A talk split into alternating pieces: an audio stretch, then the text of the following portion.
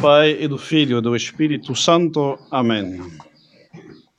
Celebramos hoje a festa da Santíssima Trindade, o qual, pelo seu objeto propriamente, é e deve ser a maior festa de todo o ano litúrgico. Por que isto? Porque as outras, mesmo o Natal e a Páscoa, ou Pentecostes, de certa maneira, apenas, entre aspas, celebram mistérios da, da ação de Deus sobre a sua criação e especialmente a obra da redenção.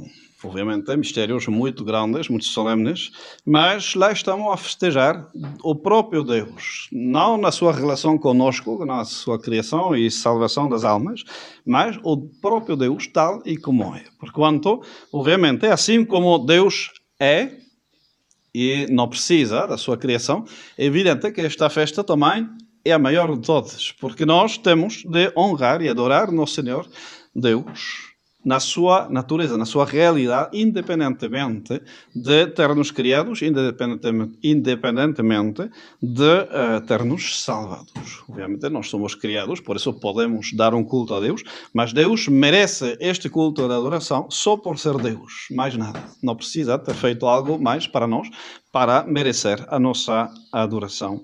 E de facto, esta este mistério da Santíssima Trindade tem de ser para nós o fundamento, a base e vai ser a conclusão, se Deus quiser, de toda a nossa vida espiritual. Porque, finalmente, nós somos criados para ser, servir, amar Deus e, fazendo isto, salvar a nossa alma, que é uma formulação um pouco utilitarista, se a gente quer.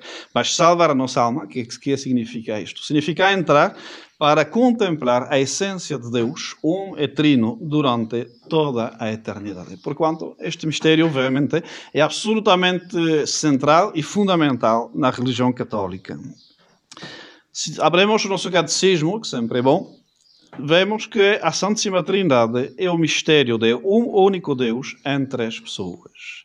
Então, primeiro, é um mistério. Mistério é uma realidade que supera, pela sua excelência, pela sua altura, que supera a capacidade do nosso cérebro, da nossa inteligência, exatamente.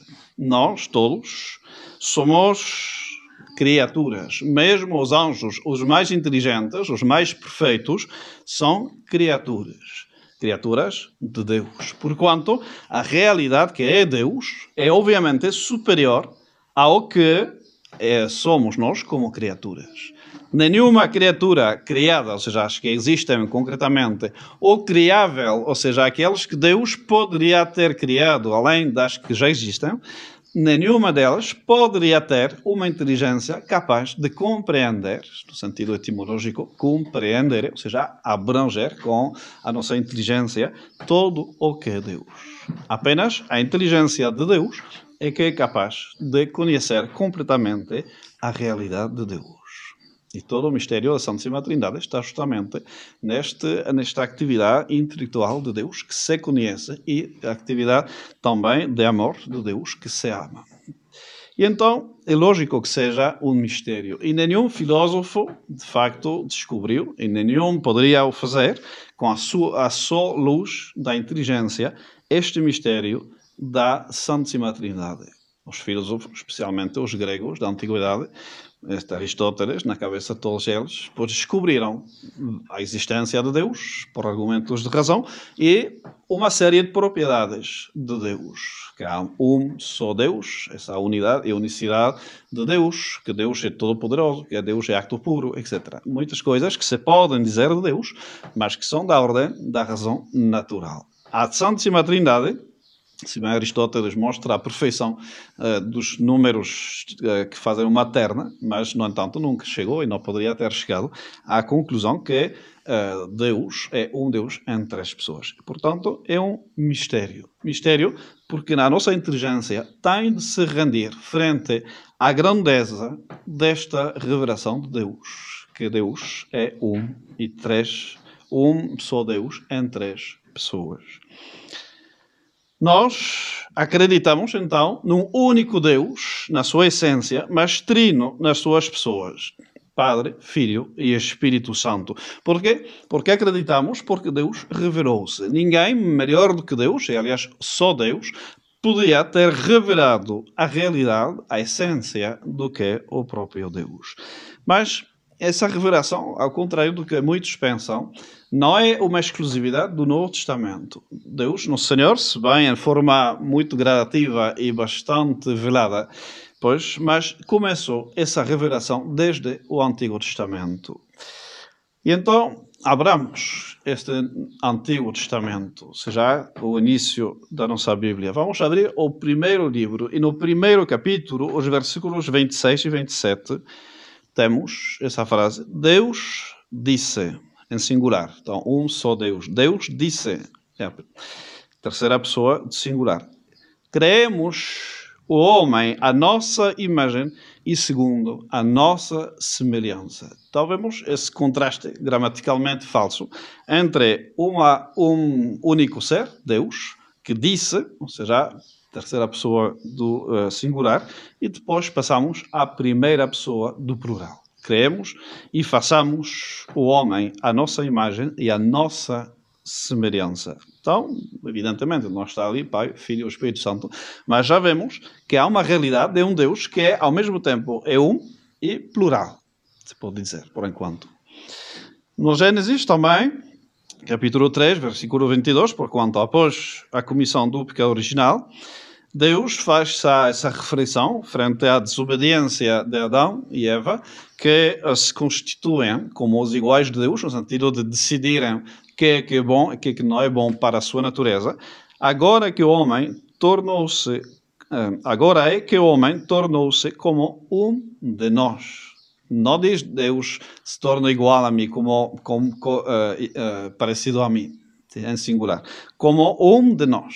Sim? Como se o homem fosse pois, igualado a Deus, no sentido de atribuir-se uh, características são próprias de Deus, como é decidir, porque é o Criador, pois qual é o que é bom, uh, que é que é bom para a nossa natureza. Então, eh, outra vez, este plural. Uma objeção que se faz frente a este argumento, e os judeus fazem, por exemplo, é dizer, não, é um nós majestático como os reis, os papas, por exemplo, diziam: Nós, Luís XIV do nome, uh, pois decidimos e proclamamos, sei que bom. Ou o Papa que dizia: Pois uh, nós, Pio XII, sucessor dos apóstolos, etc., decidimos, declaramos e proclamamos o dogma, etc. Então é um nós, mas Sim? Só que não existe na Bíblia. Ou seja, não há outro exemplo. Não, há, não existe um rei que começa a falar de nós, não existe um juiz que começa a falar de nós, tá? não se encontra. Não é, não é uma figura de estilo que exista em texto nenhum da Bíblia. Porquanto não se vê porque, de repente, neste caso, justamente, convenientemente, pois existiria. Sim? Não é algo que, que existe. Sim? No Gênesis ainda, capítulo 1, versículo 2, pois na altura da criação vemos o Espírito de Deus planeava sobre as águas. Então já temos a menção não apenas de Deus, mas um Espírito de Deus. Então, mais, mais um indício de, da Santíssima Trindade. Salmo 33, versículo 6, os céus foram feitos pela palavra do Eterno. Já pensamos um pouco no prólogo de São João. Sim todo o que se tem feito, tem feito sido no verbo de Deus. Então, essa palavra de Deus é que é, é, que é criadora também. Então, temos o Espírito, temos os céus, que os, o Espírito que planeia, planeia, sobre as águas, os céus que foram feitos pelo verbo de Deus, o verbo do Eterno. Então, temos a palavra do Eterno, não é uma palavra eterna, é a palavra do Eterno, por quanto distinção das pessoas. No Êxodo, capítulo 3, versículos 2 a 4, fala-se do anjo do Eterno que aparece a Moisés numa chama de fogo. Então, evidentemente, lá também não temos os nomes Pai, Filho e Espírito Santo. Mas não nos deixemos enganar pela palavra anjo. São Tomé explica que anjo não é o nome próprio, é o nome de uma função, significa enviado. E então, no caso, temos. Um, resto perdido. Temos o anjo do Eterno, porquanto o Eterno é Deus Pai, porque é princípio sem princípio nenhum, nenhum, nem no tempo, evidentemente, mas nem sequer ontologicamente, e temos o seu enviado. O enviado é nosso Senhor Jesus Cristo. A missão das duas pessoas, Filho primeiro e Espírito Santo depois, faz parte da nossa teologia, porquanto que Deus Pai envia o seu Filho é algo muito natural na nossa teologia. E ele chama, está enviado desde uma chama, a chama do Espírito Santo, como acabamos de ver no dia de uh, Pentecostes. Em Isaías, que às vezes é tão crístico, é tão uh, claramente a, a profetizar o Novo Testamento, que se chama às vezes o quinto evangelista, no capítulo 61, versículo 1, o Espírito do Senhor repousa sobre mim, porque o Senhor encheu-me da sua unção. Então, quem fala é um ungido, ou seja, o Cristo. Em grego, Cristo, ungido. Então, esse Cristo é, um, seja, tem o Espírito do Senhor, tá, lá também temos as duas outras pessoas, o Senhor que tem o Espírito e que esse, manda o seu Espírito repousar sobre o ungido. Ungido para a união hipostática, a divindade que vai ungir a natureza humana e fazer do nosso Senhor Jesus Cristo o Cristo, o ungido. Poderíamos, evidentemente, multiplicar a muitos mais. Por exemplo, uma que faz contraste com o que disse de Deus disse singular e depois falar em plural. Pois temos, pelo contrário, os três anjos misteriosos, personagens, não se pode dizer bem anjos, mas três personagens misteriosas que aparecem a Abraão e que, pelo contrário, são três, mas falam na primeira pessoa do singular. Então lá temos o contraste contrário três pessoas, aparentemente, que falam como sendo uma única. Então, há muitas mais citas que, para não alargar o sermão, pois deixamos, mas há muitas mais citas do Antigo Testamento que fazem uma alusão, mais ou menos completa e clara, mas à, um, à realidade de Deus, que é um e trino, a Santíssima Trindade. Obviamente, Deus não quis se revelar de forma bem clara como um Deus em três pessoas. Por quê? Porque o povo hebreu foi elegido entre todos os povos da terra para preparar a encarnação. E a primeira realidade que Deus quis pôr como um fundamento da uh, nossa religião é justamente que existe um só Deus. Nós não somos, evidentemente, politeístas, mas todos os restantes povos eram à volta. E vemos na história sagrada que muitas vezes os hebreus mesmos, seja em todo ou em parte, caíram na idolatria de falsos deuses. Mesmo Salomão, será que é louvado pela sua sabedoria, pois termina por causa das mulheres pagãs que ele tomou, pois por adorar falsos deuses. Então era uma tendência muito forte, muito natural, e é dizer, para os homens deste tempo, de encher uma espécie de panteão de deuses. E então Deus insistiu, obviamente, muito mais sobre uh, a unicidade de Deus, mas não deixo de dar pistas que nós, claro, a posteriori, são muito mais fáceis de interpretar corretamente do que na altura, mas é falso dizer que não existe a revelação da Santíssima Trindade no Antigo Testamento. Agora, se passamos no Novo Testamento, evidentemente, vamos ter também uma revelação gradual, porque nosso Senhor Jesus Cristo toma os seus apóstolos e os discípulos desde onde é estão. Ou seja, desde a fé uh, judaica, a fé de Moisés, e uh, ele, ele vai-os levar aos poucos até uma revelação claríssima que acabamos de ouvir no Santo Evangelho, pois do mistério da Santíssima Trindade. Mas lá também, como no Gênesis teníamos ao início do Antigo Testamento a revelação da Santíssima Trindade, abre-se o Novo Testamento também com a revelação da Santíssima Trindade. Na Anunciação, no capítulo 1 de São Lucas, versículo 35, pois fala-se do Altíssimo, ou seja, o Pai, terá um filho, será chamado Filho de Deus, o Santo que nascerá de ti será chamado Filho de Deus, e o Espírito Santo cobrir-te-á da sua sombra. Então, temos lá as três pessoas da Santíssima Trindade que estão, nomeadamente, pois, presentes neste acto da Anunciação, que é um acto de Deus e que involucra as três pessoas, cada uma, pois, na Deus Pai, que envia o seu Filho e o Espírito Santo para realizar essa encarnação. No bautismo de Nosso Senhor Jesus Cristo por São João Batista, pois temos a voz do Pai que se manifesta, temos o Verbo encarnado, Nosso Senhor Jesus Cristo, que está ali presente, e temos a aparição do Espírito Santo em forma de uma pomba que desce e pousa sobre em cima Nosso Senhor Jesus Cristo. E o Pai diz: Este é o meu filho bem amado, ouvi-lhe. Então, uh, temos mais uma vez uma manifestação claramente trinitária. De facto, vemos também nos, nos Evangelhos que constantemente nosso Senhor Jesus Cristo reclama a sua igualdade com o Pai. Já seja diretamente por palavras, que, aliás, várias vezes os judeus querem matá-lo por blasfemo, por dizer que ele é Deus, sim? e vai ser mesmo o motivo da sua, da sua condenação à morte, mas também porque ele se, atribui características ou propriedades que são próprias de Deus. Ou ele tem essa ousadia, que é mais difícil do que apenas falar, de realizar milagres no seu próprio nome. Não como os profetas que rezavam a Deus, faziam toda uma série de demonstrações para pedir a Deus o favor de fazer este milagre. Não. Quando ele uh, ressuscita Lázaro, por exemplo, ou ressuscita pode rezar, mas ele às vezes dá-se o trabalho ainda a dizer: Pai, eu te rogo não por ti, porque tu sempre fazes o que eu digo, mas por eles. Para ensinar-nos a rezarmos para Deus. Mas muitas vezes é: levanta-te e caminha, sem oração nenhuma para o Pai. Então, demonstrar que Ele próprio é Deus. Sim?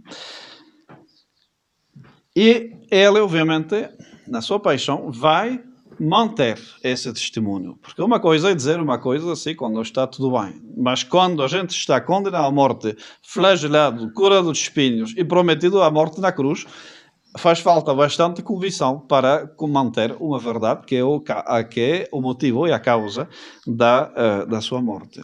Os judeus terminam, tentam fazer uh, passar isto a ser um pouco escondido, mas Pilatos não é, uh, não é tonto, então obriga eles a confessar o motivo real da sua uh, do juízo que, que eles estão a fazer a Nosso Senhor e da condena que eles pedem, sim, porque nós temos uma lei e segundo esta lei, ele tem de morrer, porque sendo homem, tem-se feito Deus. Então eles vão ser forçados, no acto mesmo de entrega de Nosso Senhor Jesus Cristo ao poder secular de Roma, pois de confessar que por causa da sua pretensão justa, evidentemente, de ser Deus, sim, que Nosso Senhor Jesus Cristo é crucificado. E mesmo até o último sopro, assim como na Anunciação, Nosso Senhor Jesus Cristo se revela-se como filho e parte da Santíssima Trindade, sim, ao fim da sua vida terrena, pois ele também vai manifestar a sua divindade. E gritando de um grande grito, ele expirou. Sim. E o centurião, que é uma pessoa que já presidiu execuções uh, aos montes, porque não era um suplício que é uh, raro, ou seja, era bastante comum no Império de Roma. Pensem, os, os a, a re, re, re, revolta dos, dos, dos eh, eh, eh, escravos fizeram de Nápoles a Roma, de ambos os lados da, da estrada, uma cruz cada 5 ou 6 metros, assim com todos os escravos revoltados crucificados. Assim que em Roma sabiam perfeitamente o que era uma crucificação e o que era morrer de, crucificado por asfixia. Sim, porque a crucificação é mesmo isso. A gente termina como nós com as máscaras que nos querem impor, pois acumulando gás carbônico nos pulmões até a sufocar completamente. E uh, a morte na cruz, além do sofrimento físico uh, dos, dos pregos que terá, é uma morte por asfixia. E Nosso Senhor se dá o luxo para manifestar a sua divindade e que Ele entrega como Deus a sua vida, de fazer algo absolutamente impossível para um condenado à crucificação, ao fim de uma agonia de várias horas, que de dar um grande brado para os seus. Conclusão imediata do centurião que está lá: este homem era mesmo o Filho de Deus. Então, temos a, a, presença em todo o Evangelho, de ponta a ponta, pois, dessa, dessa uh, confissão da sua divindade que vai ser feita pois, pelo próprio nosso Senhor Jesus Cristo, mas também pela gente que está à volta, que tem de constatar que este era realmente o Filho de Deus. Então, uh, temos nós uh, de que a adorar, obviamente, esse mistério da Santíssima Trindade. É a marca própria do cristão. Nós entramos na vida cristã por um bautismo que se faz em nome do Pai e do Filho e do Espírito Santo. Cada vez que nós rezamos, começamos a nossa oração, e devemos fazê-lo, se por em nome do Pai e do Filho e do Espírito Santo. O sacerdote que começa um sermão e acaba com ele começa e acaba em nome do Pai e do Filho e do Espírito Santo. Então, é realmente uma verdade que é absolutamente central e fundamental na nossa religião. E os judeus de hoje, eles não têm a fé do Antigo Testamento. Eles negam a divindade de nosso Senhor Jesus Cristo. Eles negam mesmo a Santíssima Trindade. Porquanto, quem não me conhece, também não conhece o Pai. Aqueles não têm a fé de Abraão, de Isaac e de Jacó. É, é, é um engano, é uma mentira absoluta. Os judeus de hoje são apóstatas não apenas do Novo Testamento, mas também do Antigo Testamento. Porque nosso Senhor Jesus Cristo é realmente o Messias, Deus entre nós, o Emmanuel prometido no Antigo Testamento. E os muçulmanos que vêm depois, que eles pretendem ser, serem como os herdeiros de um terceiro testamento como mais perfeito, mais um, acabado, que uh, os anteriores, um, anteriores dois, na verdade, nem sequer chegam ao degrau de revelação de, uh, do Antigo Testamento. Porque, como já vimos, estava presente o mistério da Santíssima Trindade. Ora, a profissão de fé, a shahada do, do, do, do, do Islã, é uma nega, não é uma afirmação de Deus de, algo sobre Deus. É uma negação da Santíssima Trindade, é uma negação da, da encarnação e uma negação da redenção.